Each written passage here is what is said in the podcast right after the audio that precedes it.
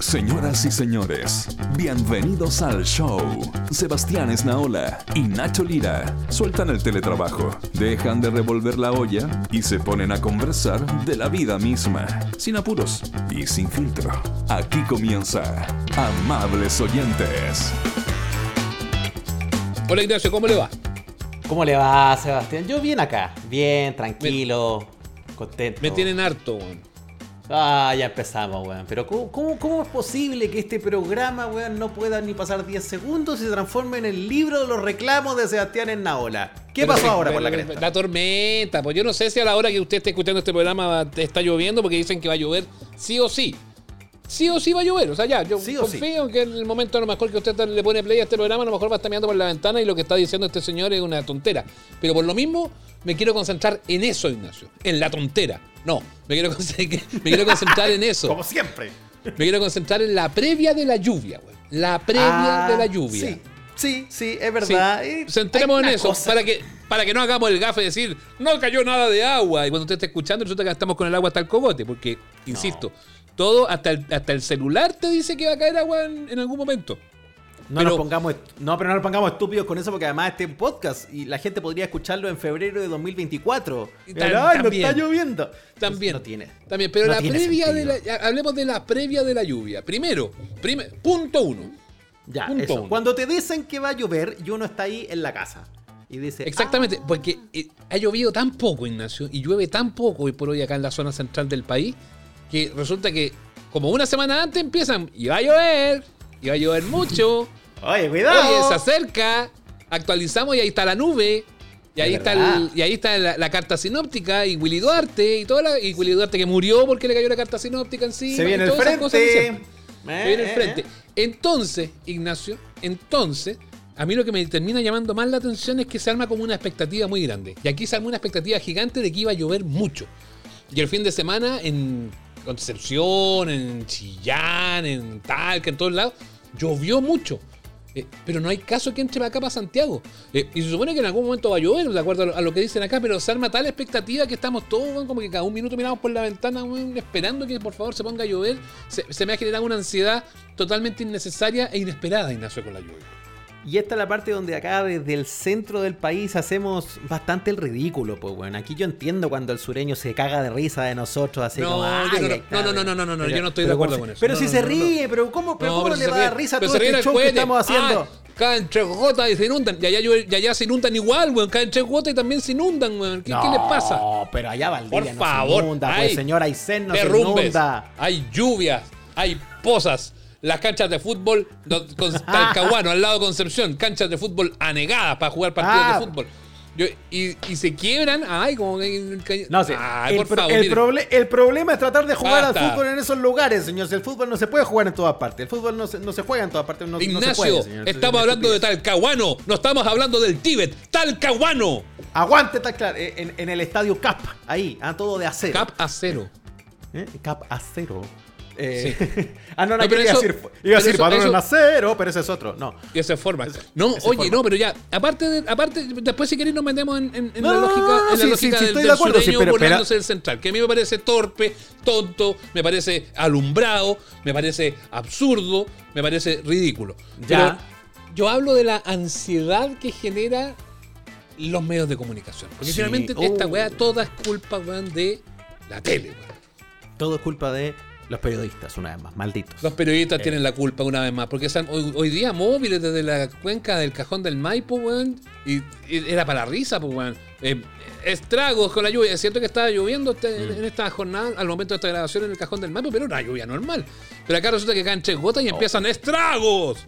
Oh, y Bueno, después si hay cuando un, llueve la después hay un gente se deslizamiento de tierra y va a salir este programa. Y, ay, en la ola se está. Pero, pero, No, mire, pero llegaron. Yo es que- pero si estoy hablando, estoy hablando de la antes de la lluvia. Si la Sí, lluvia. pues, de la anticipación. Ignacio, mire, cuando llueve, todos se mojan.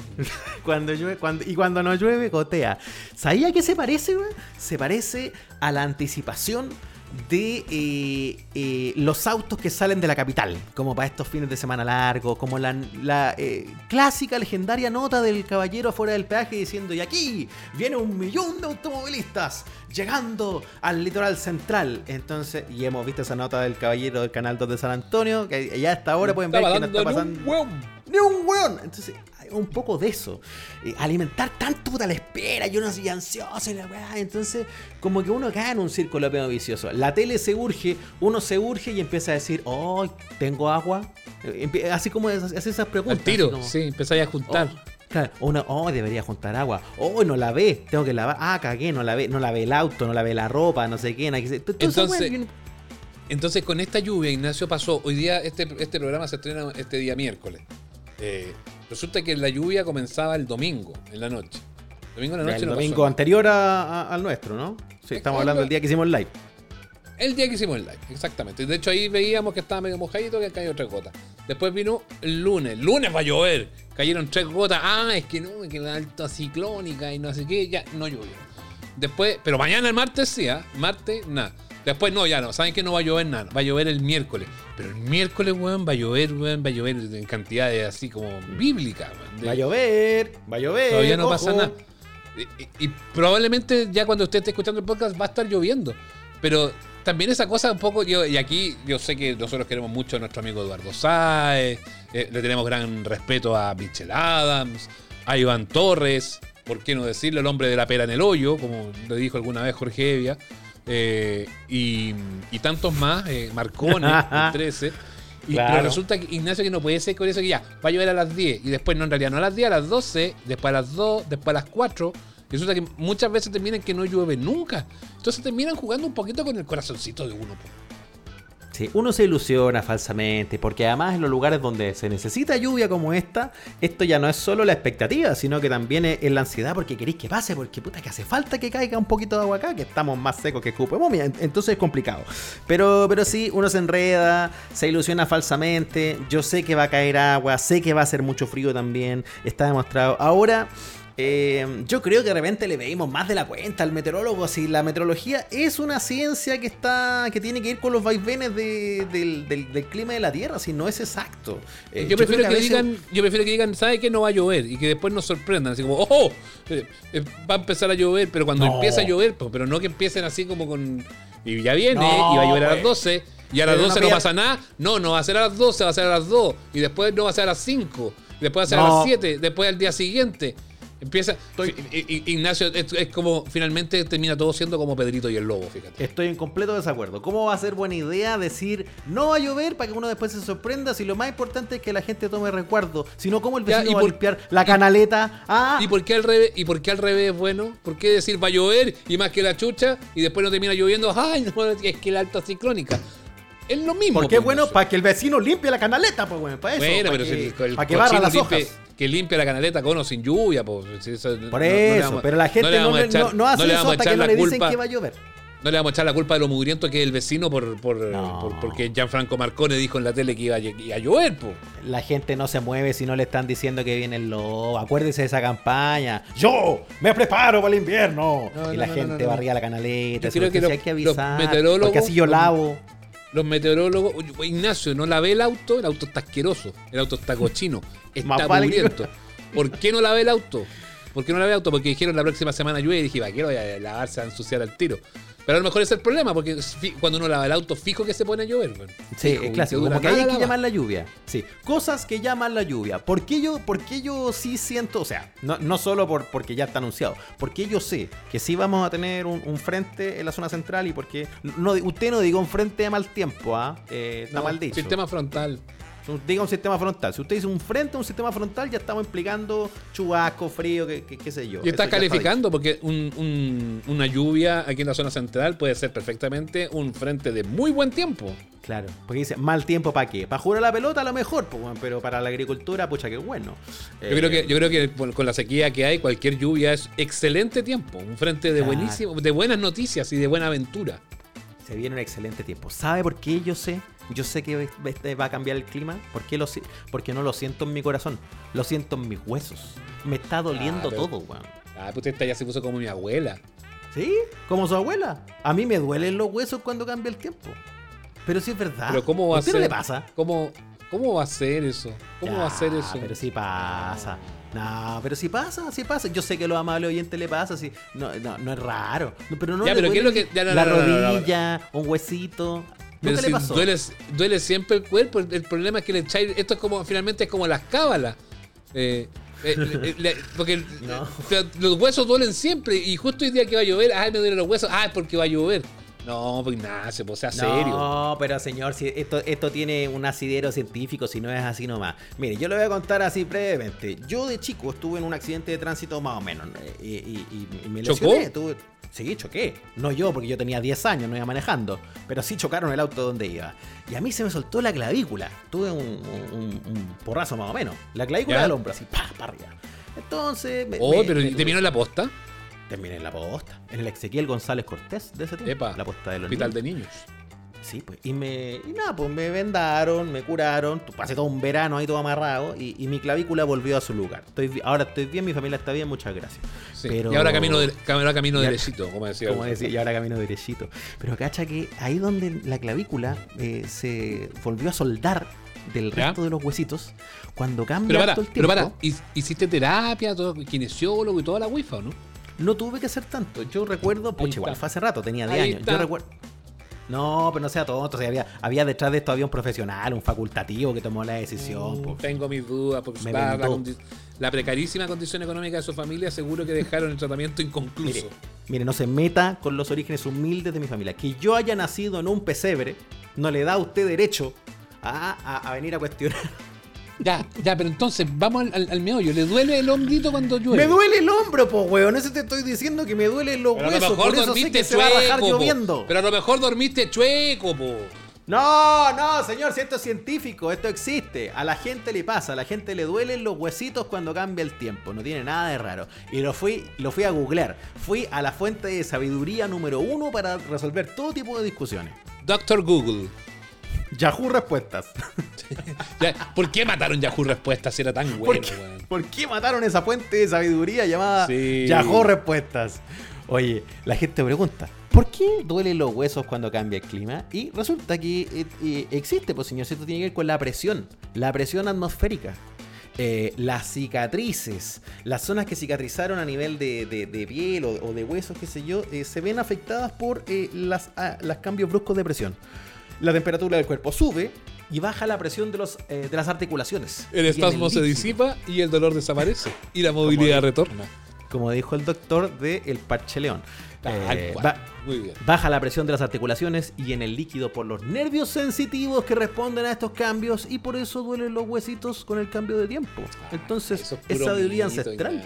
Lesiones ¿Cómo hacer antiguas.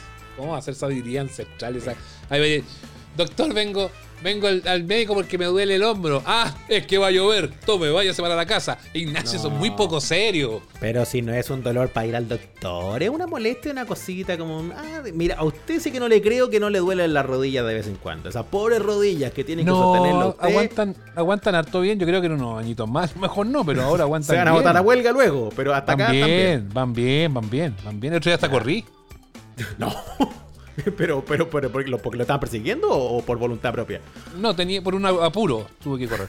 Sí, ya, ya, me tincaba que era por eso. Pero corrió. No, no, no, no, no, no, no, no iba al baño, Ignacio, veía al tío, usted pensando en la tontera. No, tenía que llegar muy apurado a un lugar y, y tuve que hacer un, un pique. Y, y yo pensé que me iba, cuando iba corriendo dije que "Joder, esto voy a tener que recuperarme como en tres horas. Fíjate que regio, y rodillas nada, cero dolor, cero molestia, impecable. Ah, Ignacio. oh, qué bueno, qué, qué bueno saber que todavía aguanta toda esa estructura. Así, No, somos, pues, los- señora, así señor. somos los jóvenes. Mira, yo, yo creo que Ignacio que esa cuestión debe ser pura, puras pachañas, ¿no? Así no, sería- No. estaría mucho más validado ese asunto de la. Es Y eso siempre queda como en el secreto de la abuelita. Yo jamás he escuchado, Ignacio, jamás he escuchado a un médico serio, a una persona, un profesional de la salud serio, decir esa piratunada que usted acaba de decir. No, esto que lo estoy diciendo es muy serio, es sabiduría ancestral. A mí me duele un huesito porque cambió el tiempo y me voy a tomar una oblea china. Eso es lo que es. Una oblea china Liu Pat. Que nos acompaña en cada episodio. Ah, se imagina. Sí, No. la, olea, la, la olea china. Ahora, Ojalá que, ojalá que si llueva caiga una buena cantidad de, de, agua, porque hoy día hablaban de que era el, río, un río, ¿cómo se llaman las cuestiones? Medio tanta risa los meteorólogos. Eso sí que inventan, inventan ah, eso como sí. palabras. Eran los ríos. buenos para inventar conceptos, bueno. Sí, era el río climático, una cosa así. Era, que, era claro como que venían las nubes como en forma de río.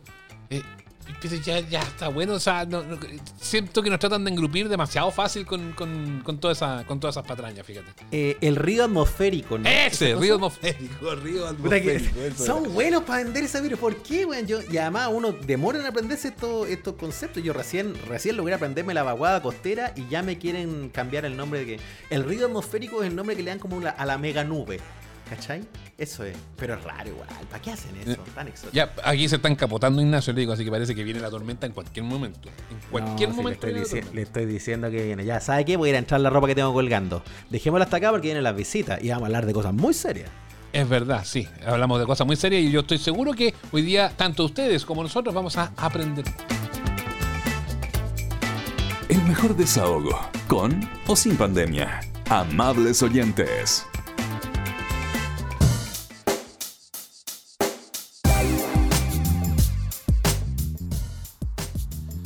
Seguimos en Amables Oyentes, esta edición eh, semanal de nuestro podcast en la cual eh, revisamos justamente los temas de, actualidad, conversamos, nos reímos un poco eh, y aprendemos también, Ignacio. hemos visto imágenes bien bien eh, duras, bien difíciles de comprender para nosotros desde acá, de este lado del planeta, de lo que está pasando en Afganistán.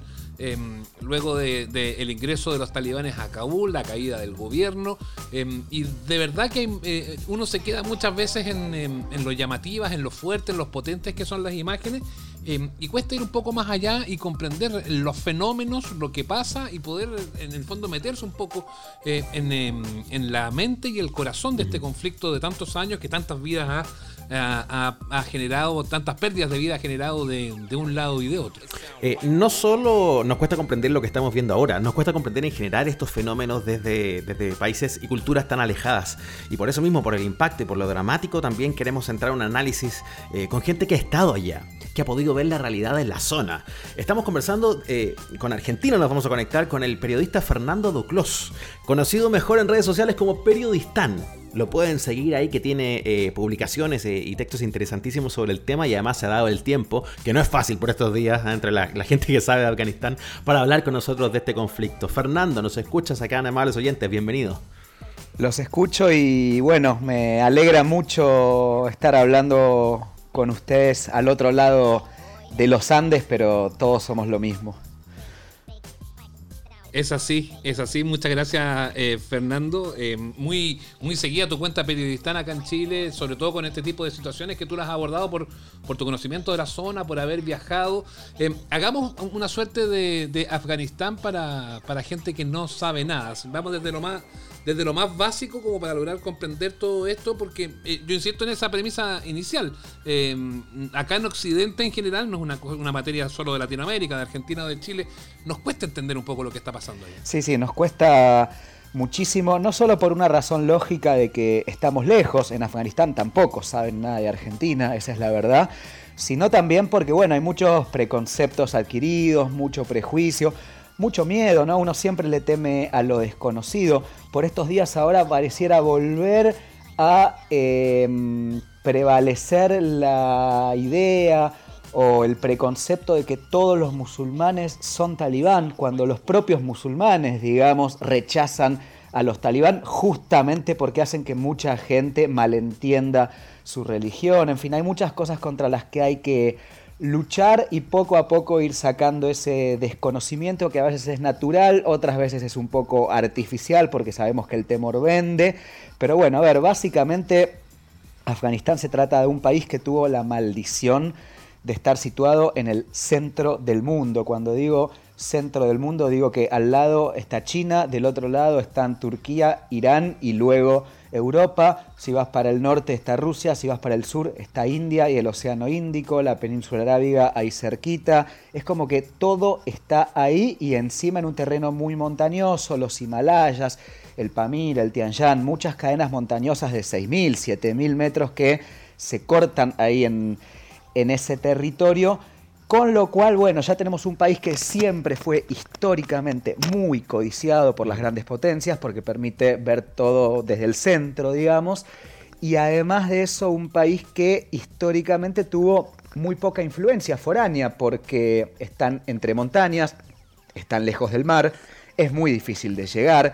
Entonces, bueno, se forma una suerte de cóctel explosivo entre un lugar al que todos quieren dominar, pero a donde es muy difícil llegar y al mismo tiempo por esa lejanía se formó una sociedad muy conservadora, muy amante de lo suyo, muy, eh, eh, ¿cómo decirlo?, que rechaza mucho la injerencia extranjera.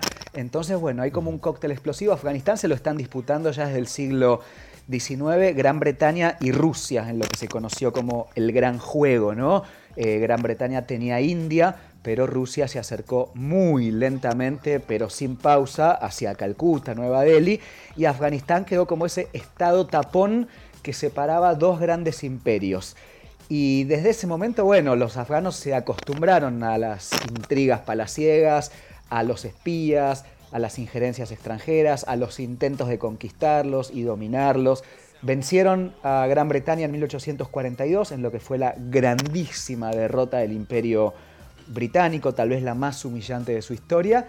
Después, tal vez por una vieja deuda, la Unión Soviética quiso invadirlo en 1979, 100 años después, y podemos decir que desde ese momento, desde ese año, Afganistán está en guerra que bueno, yo tengo la expectativa y la esperanza, digo, después vamos a hablar de los talibán y demás, de que termine pronto, porque nos guste o no, lo cierto es que los talibán tienen la posibilidad ahora de establecer un gobierno unificado en todo el país y de terminar la guerra. Todos esperamos que ese gobierno no sea como el primero de ellos, es decir, todos esperamos que sea menos represivo, menos sanguinario, menos cruel, con más derechos para las mujeres, pero lo cierto es que están ante la posibilidad histórica de terminar una guerra de 40 años en Afganistán. Eso que mencionas es muy tremendo porque eh, cuando uno empieza a entrar en los análisis de la situación eh, actual de Afganistán, y tú hablabas ahí de cómo es un país que, finalmente la guerra es como el statu quo, ¿no? Pasar de conflicto en conflicto.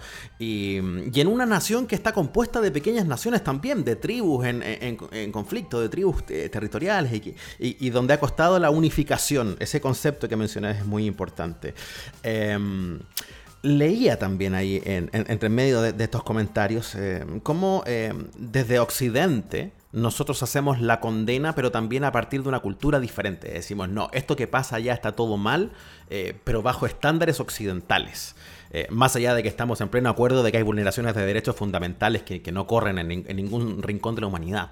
Pero ¿por qué, no, por, qué cuesta tanto vincularse con una situación como la de los afganos, pensando que hay otras naciones también eh, del mundo árabe, del Medio Oriente, que, sí tienen vínculos bastante más estrechos con, con nuestras sociedades, por ejemplo? A ver, cuesta mucho primero porque estamos lejos, segundo porque de nuevo hay cosas muy diferentes, digo, yo estuve en Afganistán, estuve en Medio Oriente y hay concepciones muy difíciles de, entender porque son concepciones profundas. Lo que para mí es el amor no es lo mismo que piensa un baluchí en la región de Baluchistán entre Pakistán, Irán y Afganistán respecto al amor. Lo que para mí es la familia no es lo mismo que un kurdo piensa que es la familia. No estamos hablando de eh, música o de cosas que también son importantes, pero que en última instancia no definen tanto la idiosincrasia, aunque en realidad la música sí. Digo, estamos hablando de cosas muy profundas, el amor, mm. el tiempo, la familia, el hogar, el descanso, el trabajo. Lo que para unos es una cosa, para otros es otra, digamos. A ver, eh, yo he hablado con muchísima gente en Medio Oriente, hombres, que me decían sin ningún tipo de tapujo, ni problemas, ni nada por el estilo, sin ninguna vergüenza, que eran vírgenes y tenían 30, 32 años, simplemente porque no había aparecido la mujer eh, ideal para casarse, nada más. Y cuando apareciera, bueno, probablemente iban a tener relaciones y además iban a tener muchos hijos. Y me lo decían sin ningún tipo de vergüenza como si yo dijera voy a jugar al fútbol hoy a las 6 de la tarde. En nuestra sociedad, si una persona es virgen a los 30 años, o, lo esconde o lo dice con toda la vergüenza del mundo o se siente que hay algo en lo que está fallando, digo. Entonces son diferencias muy grandes que hacen a sociedades muy diferentes, muy complejas, y en ese sentido para realmente entenderlas uno tiene un poco que despojarse de todo lo que cree y a partir de eso, con la mente en blanco o con todo lo que se pueda estar con la mente en blanco, eh, bueno, empezar a pensar en esas concepciones, ponerse en abogado del diablo de uno mismo, eso no quiere decir que tenga que pensar que todo está bien, que todo es aceptable, que en nombre del relativismo cultural eh, cada cultura puede hacer lo que quiera. Eso, bueno, es otro debate gigantesco que además tiene la ramificación de hasta dónde una cultura puede invadir o intervenir otra porque considera que lo que están haciendo no está bien, digo, hasta qué punto la autodeterminación de los pueblos y hasta qué punto los derechos humanos. Bueno, es un debate gigantesco que no tiene una solución, pero lo cierto es que si uno quiere, eh, incluso si uno quiere cambiar las cosas de otro lugar, por más que yo no soy muy partidario de cambiar las cosas desde afuera, pero digo... A la fuerza, claro. Exacto, supongamos que uno viene con las mejores intenciones y, quiere cambiar algunas cosas que no le gustan, que viene realmente con buenas intenciones, bueno, incluso así antes tiene que entender porque si no entiende por qué suceden las cosas, entonces ni siquiera va a poder ayudar a cambiarlas. Y para entender por qué suceden las cosas, lamentablemente tenemos que ponernos en abogados del diablo de nosotros mismos, complejizar las situaciones, estirar nuestros límites de comprensión hasta donde más se pueda y tal vez ahí con una concepción un poco más cabal y un poco más clara, bueno, ¿quién te dice podemos cambiar algunas cosas? Aunque yo no estoy muy de acuerdo con eso, pero digo, el primer paso siempre es entender. Y no se entiende con eslóganes ni con frases hechas, se entiende complejizando, aunque duela. Entonces, bueno, lamentablemente ese es un camino que mucha gente no está dispuesto a dar porque en algún punto significa también ponerte en contradicción con vos mismo, ¿no? Fernando, entremos en, los aspectos ya, más centrales del conflicto y vamos, eh, yo insisto, vamos a lo más, básico para, mucha gente que nos escucha y que no necesariamente está tan eh, involucrada o que a lo mejor estuvo involucrada en su minuto cuando esto fue eh, a principios del siglo todo tema, pero que después desapareció un poco del foco y que no necesariamente está, está tan, tan interiorizada. ¿Quiénes son los talibanes? ¿Por qué son tan radicales? ¿Y, y cómo, cómo entra en esta trenza finalmente la figura de Estados Unidos? Los talibán son un grupo más, una facción más en medio de la guerra civil afgana que empieza en 1990 y que empieza porque después de la invasión de la Unión Soviética, vencida, en un país en el que ya de por sí conviven muchas etnias diferentes, cada una con sus intereses y demás, empieza justamente la guerra civil en Afganistán para repartirse el botín, ¿no? Digamos, te invade la URSS, vos la vencés después de 11 años de resistencia total y absoluta contra un país mil veces más poderoso, una vez que termina la guerra, más allá del tejido social completamente degradado por 11 años de conflicto y de una sociedad que ya de por sí es aguerrida, tenés muchos comandantes, muchas facciones, muchas etnias que dicen, bueno, ahora yo quiero gobernar el país, yo gané. Otro dice, no, no, yo gané, digo. Entonces ahí empieza la guerra y empieza el caos total. La verdad que la guerra civil afgana es un desastre absoluto, una anarquía sin códigos de guerra, sin nada. Y más, y eso es lo peor, en un país muy religioso, en el cual la gente empieza a ver cómo los valores islámicos empiezan a perder completamente en nombre de luchas tribales, luchas de poder eh, y demás. El país arruinándose. En medio de esa ruina total aparece un grupo, uno más, muy cohesionado que considera que la única forma de devolver el orden al país es a través justamente de una interpretación extremista, radical y súper conservadora de la religión. En medio del caos, lo que el talibán vende, entre comillas, apenas aparece en la década del 90, es orden. Digo, gente que no podía salir al mercado porque la iban a robar, o chicas que no podían salir a la calle porque las iban a violar, o eh, en fin, todo lo que uno se imagine como una sociedad en la podredumbre, los talibán dicen, bueno, para salir de esta podredumbre nosotros ofrecemos orden. Ahora, ¿cuál es el orden que nosotros ofrecemos? Bueno, a sangre y fuego, no queda otra, mano durísima, al que roban se le corta las manos. Al borracho, ejecución en los estadios. A la mujer adúltera, lapidación a piedras. Pero bueno, en medio de la guerra civil y del desastre, esa idea de orden que bajo las reglas talibán, le permitían a una sociedad ya de por sí muy conservadora y muy religiosa volver a una vida relativamente normal, va aprendiendo, digo, entre el orden impuesto por ellos, muy terrible, y un caos total y absoluto, gana la idea de orden. Y entonces los talibán empiezan a avanzar, avanzar, pasan a ser de una facción más a ser la facción de la guerra civil afgana que cada vez va tomando más eh, dimensiones, más poder, más importancia, la gente ya se entrega voluntariamente a ellos, les dan sus armas, eh, por donde pasaban los talibán reinaba el orden, solamente que claro, como les dije antes, un orden que a nosotros nos resulta aterrador.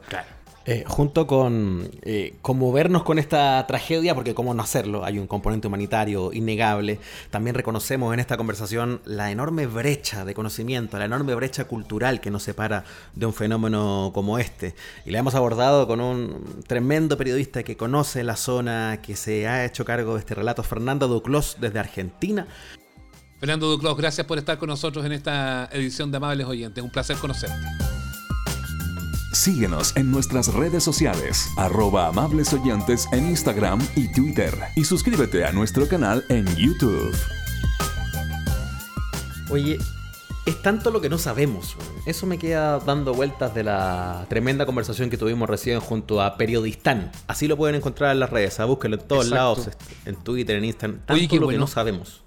Qué bueno es saber, A ver, ejercicio básico. ¿De qué sabí harto? Pero harto, harto, harto. Así como para que te sentí como, como Fernando y que pueda dar una, clase. Eh, es verdad, eh, es una súper buena pregunta a propósito, en el fondo, de, los saberes compartidos, porque estaba pensando justo en eso, solo, para, no, para que mi idea no quede a la mitad. Eh, porque como a periodista lo puedes encontrar en redes sociales. Eh, y en redes sociales siempre nos pasa esta weá de que salimos del análisis olímpico a, la geopolítica para hablar de Afganistán. y, después van a venir. Y después viene la cata de empanadas para el 18, y después analistas políticos de las elecciones internas, y después con el próximo conflicto internacional, expertos internacionales de nuevo, y así nos vamos.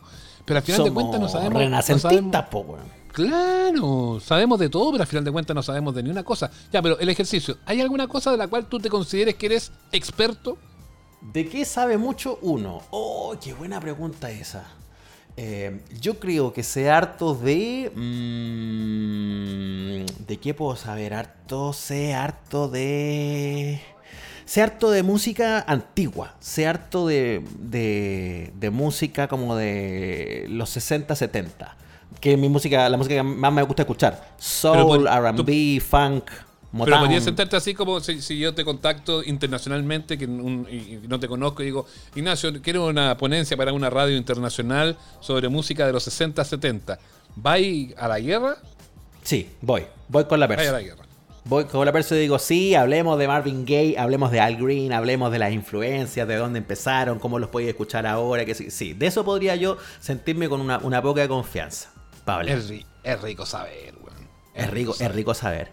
Pero, pero es curioso, yo no sé si a ti te pasa, porque ya te devuelvo la pregunta, ¿Con qué, qué, ¿Con qué te sentáis con total comodidad que te digan, Sebastián? Yo me podría, yo me podría hacer, sentar a hacer un programa sobre carnes, embutidos y asados, así, pero con. y si me ponen al lado al, al, inventor de las parrillas, no tengo ningún problema y en levantarle la mano y rebatirle y aportarle. Feliz feliz. Bueno, para allá va a mi lado, yo no sé qué hago en el periodismo, bueno. Si yo debería estar dedicado a ser así como, como el marido de la jueza. ¿Cómo se llama el marido de la jueza? Bernardo. Eh, como Bernardo, como Bernardo. yo debería estar dedicado a hacer parrilla. Y estoy perdiendo, estoy perdiendo tiempo y estoy perdiendo dinero. Porque debería hacer mis productos como hacen mucha gente y venderlos. Por otro lado, es igual está bueno porque además eh, eh, el asado le gusta a mucha gente, siempre es rico conocer más de algunas cosas, es muy bueno eso. Si usted hace una, cosa así entretenida, yo la vería. Y yo creo que si yo hablo más de música importante, trascendente, que se sigue escuchando, ah, eh, como, no sé, el, el soul o Motown Rhythm and Blues también. Pero después, justo mientras te decía eso, estaba pensando la cantidad de weas inútiles que uno también sabe. Puta, es que eso es lo peor de todo, porque son, son cosas que uno se las sabe al revés y al derecho, pero que da hasta un poco de vergüenza reconocerlo. Claro, por ejemplo, yo soy como periodista, soy igual que periodista, así un tipo con conocimiento, con eh, análisis, con mirada, con archivo. Soy igual que él, pero para los artistas que dieron jugo en el Festival de Viña. Ah, qué muy buena esa. Es una weá que sé mucho es un conocimiento muy inútil que tengo en mi cabeza eh, y, que, y que me encanta hablarlo, así, me, me- me entretengo, pero también pienso, weón, ojalá hubiese puesto un poquito más de atención en el colegio, ojalá hubiese eso- retenido con esa eso- capacidad, weón, la historia. Eso te, te da, exacto, pues eso te da cuenta, te da la, la- la posibilidad de decir, ok, soy inteligente, sé de un tema, puedo, sí puedo, sí, soy capaz, pero me metí en el único tema que es imposible, que no le sirve absolutamente a nadie y que no me va a rendir ni una chaucha. Y, te- y podría haber sido matemático, podrías haber sido un experto en historia, podría haber sido un experto internacional, como nuestro amigo Fernando que, que, que tuvimos recién. Podría haber sido tantas cosas. ¿Y de qué weá terminaste sabiendo? De sábado gigante, weón. De- Mira, mira, po, weón. Experto, Claro. ya, y estamos con Sebastián Esnaola, experto en sábado gigante. Mira la weá, po. Claro. Ya claro, está vergonzoso, weón. Podría haber estado en estos momentos también siendo un aporte a la discusión de la convención constituyente con, con grandes temas sociales y políticos. Pero ¿de qué sabéis? Te sabéis todas las teleseries de, de, de TVN, te sabéis todos los personajes de la teleserie Sabatini. Mira, pues las weas a las que dedicaste tu Mira, memoria. A mí, cuando, a mí cuando en un momento de un sector me propusieron ser candidato a la convención constituyente, yo pensaba exactamente en eso. ¿Qué voy a ir a hacer yo esa weá? Por Dios, weón. Si yo, eh, lo que tú decías es muy, es muy cierto ya. Eh, artículo número uno. Ningún alcalde debe ser como Valdivieso. Eh, Esas son Claro. las referencias que uno tiene, weón. Porque Sí. la cultura pop es cierto que somos... Finalmente, a la hora que Ignacio somos expertos en cultura popular, en cultura pop. Pero la Sí. cultura pop es, es- es cierto que nosotros nos ha permitido darnos una vida medianamente cómoda, convengamos. Convengamos que no, no hemos tenido problemas y no, ha sido un regalo, una virtud que nos ha permitido salvarnos, por, en el caso mío, por, por, mucho, por muchos años. Pero, pero tampoco es que te vayas a ser multimillonario con una punta de cultura pop. porque mira, es entretenida, estamos de acuerdo. Una de las personas, por supuesto, te da tema de conversación y qué sé yo, pero no es muy útil. Y el problema es que igual ocupa mucho espacio, pues, weón. Si yo no tengo tanta cabeza para recordar todo, entonces eh, aquí es donde pienso, yo me sé de memoria más capítulos del Chavo del 8 de lo que me gustaría reconocer, ¿cachai? Así, si- si- Claro. siento, que sé, siento que me sé más diálogos de los Simpsons de lo conveniente. Ignacio Lira, experto en Chavo del 8. Claro, es como esa wea. Digo, ¿por qué? ¿Por qué me sé tan bien es el, el capítulo del, del show de la vecindad y puedo recitar todas las cosas que decían y no puedo acordarme de cosas tan importantes que aprendí en la universidad? Universidad que además me costó carísima, ¿no? que estaría bueno que yo lo hubiese retenido. clases de historia. A mí en historia me pasaron historia universal en la universidad. Y era historia, no sé, por Carlos V, Felipe el Hermoso, todo, todo, todo. Bueno, y no me acuerdo de prácticamente nada. O sea, después si me sale algún tema, claro, voy a, voy a poner un ejemplo y va a ser de algo que aprendí. Pero me enseñaron tantas cosas. Juana la Loca, eh, eh, Napoleón y su hermano Pepe Botella. Pero viste, te das cuenta de esas weas, ¿te acordás? Pues de Napoleón y de Pepe Botella, pues en vez de acordarte, weón, de- de- en- entonces ahí es donde, donde uno dice, eh, por Dios, qué pérdida de dinero, qué estupidez más grande.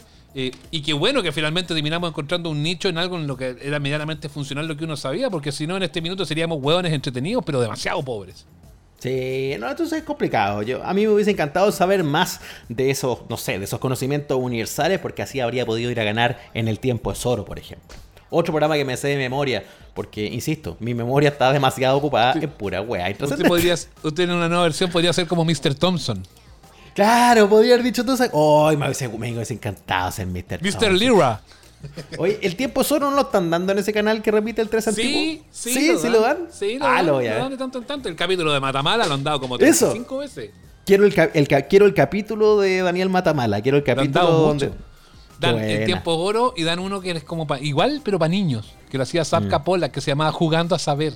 Y también ahí de repente me quedo participando, weón. Pero viste que si no evolucionamos, Ignacio, estamos viejos hediondos y no evolucionamos ni un poco. Le cuento una historia bonita en dos minutos que tiene que ver con esto mismo, Dale. con la memoria y, y- y las cosas que aprendimos o que nos hicieron aprender y que incluso tiene involucrado el tiempo solo. Yo tenía un profesor en el colegio, un profesor que recuerdo y quiero harto, porque fue un muy buen profesor eh, de historia para mí. Se llamaba Ya. Manuel Villavicencio. Y don Manuel Villavicencio hacía clases en mi colegio, en el Instituto Miguel Prado, de historia. Pero como los buenos profesores, era un señor con un saber bien amplio, un señor de alta cultura, y que además tenía la virtud de ser entretenido, de, de meterte en las cosas que contaba. Ah, sí, un poco como, como, como Fernando recién, que estábamos todos ahí como Como- embobados escuchándolo. como Fernando. Y pucha que es valioso cuando no solo alguien sabe, sino que es capaz de traspasar lo que sabe, que eso es súper importante. Porque de repente el conocimiento, si no es compartido, no, no sirve. Y a veces uno, se da- uno encuentra gente muy capa en, en sus cosas, pero son lateros o, o- o- o no saben explicar en fácil. Y eso es un problema para todos los demás. Pero este profesor las tenía todas. Tanto así que, como era un señor de mucha cultura, lo que yo más recuerdo de mi profesor Manuel Villavicencio no era eh, ninguna de sus clases de historia. Una vez escribió en la pizarra una palabra larga, escribió reticofaje, así en, en mayúsculas, con puras letras, reticofaje. Pero Ignacio dejó- puso, una- puso un garabato. Una cosa, claro, y la dejó escrita. Imagínate, yo estaba en séptimo básico, estaba, imagínate un cabro chico de 13, 14, peluzón, miraba esa cuestión, se quedó metido y pasó toda la clase sin, sin hablar de eso, hasta que al final habló de la mnemotecnia. La mnemotecnia es una, una técnica, un método para poder recordar cosas complejas, eh, eh, meterlas en la memoria del cerebro, eh, acortando la- las palabras. Menos mal que puso reticofaje y no puso renopla.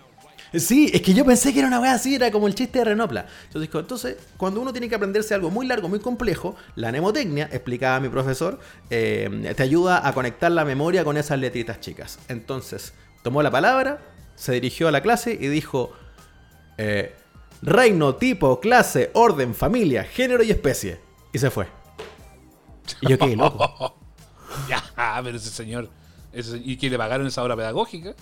No, pero es que lo que te estoy diciendo es que yo quedé loco, porque nunca más se me olvidó la clasificación biológica de todos los seres vivos, pero en mi clase de historia, porque me la dijo el profe Manuel cuando escribió arriba reticofaje.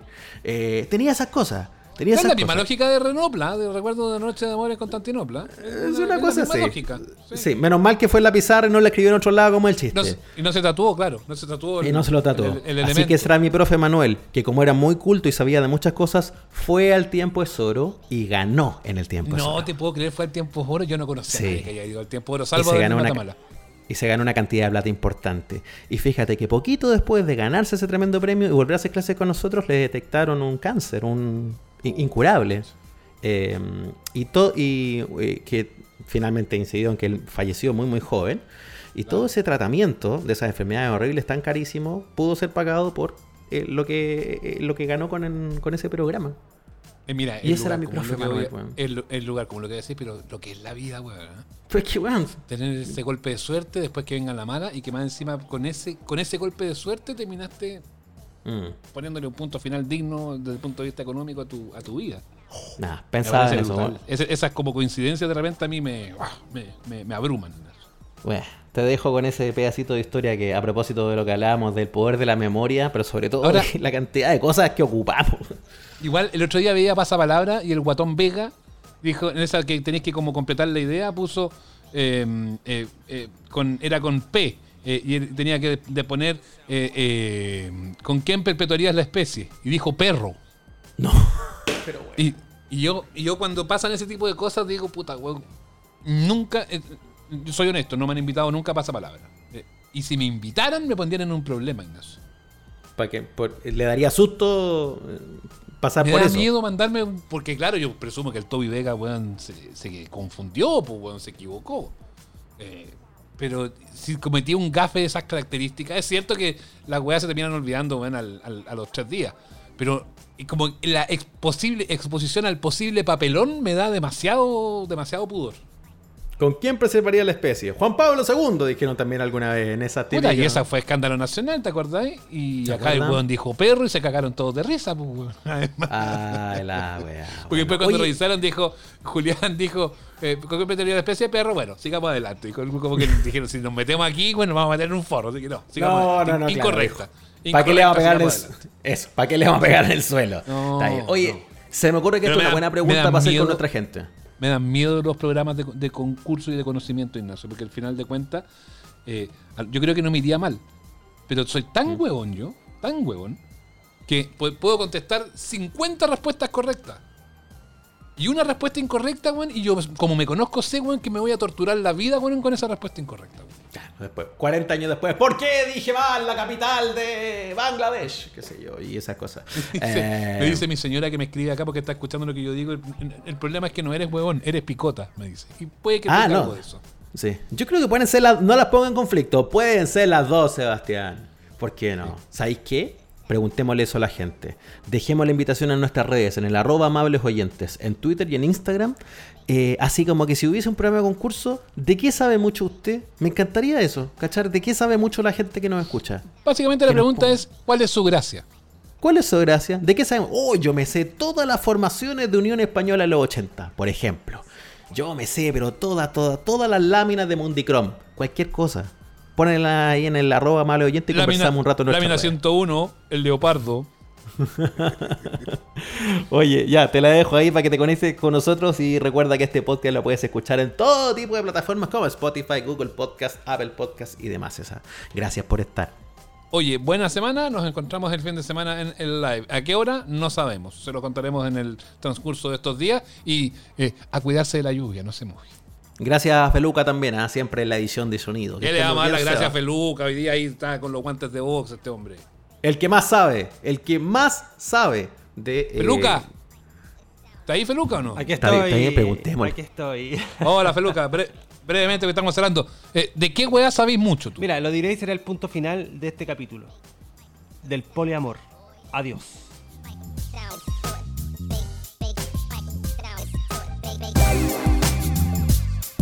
Esto fue Amables Oyentes, el podcast con Sebastián Esnaola y Nacho Lira. Si quedaste con ganas de más, nos encontramos cada domingo en el live de nuestro canal de YouTube. Síguenos y recomiéndanos. Hasta la próxima.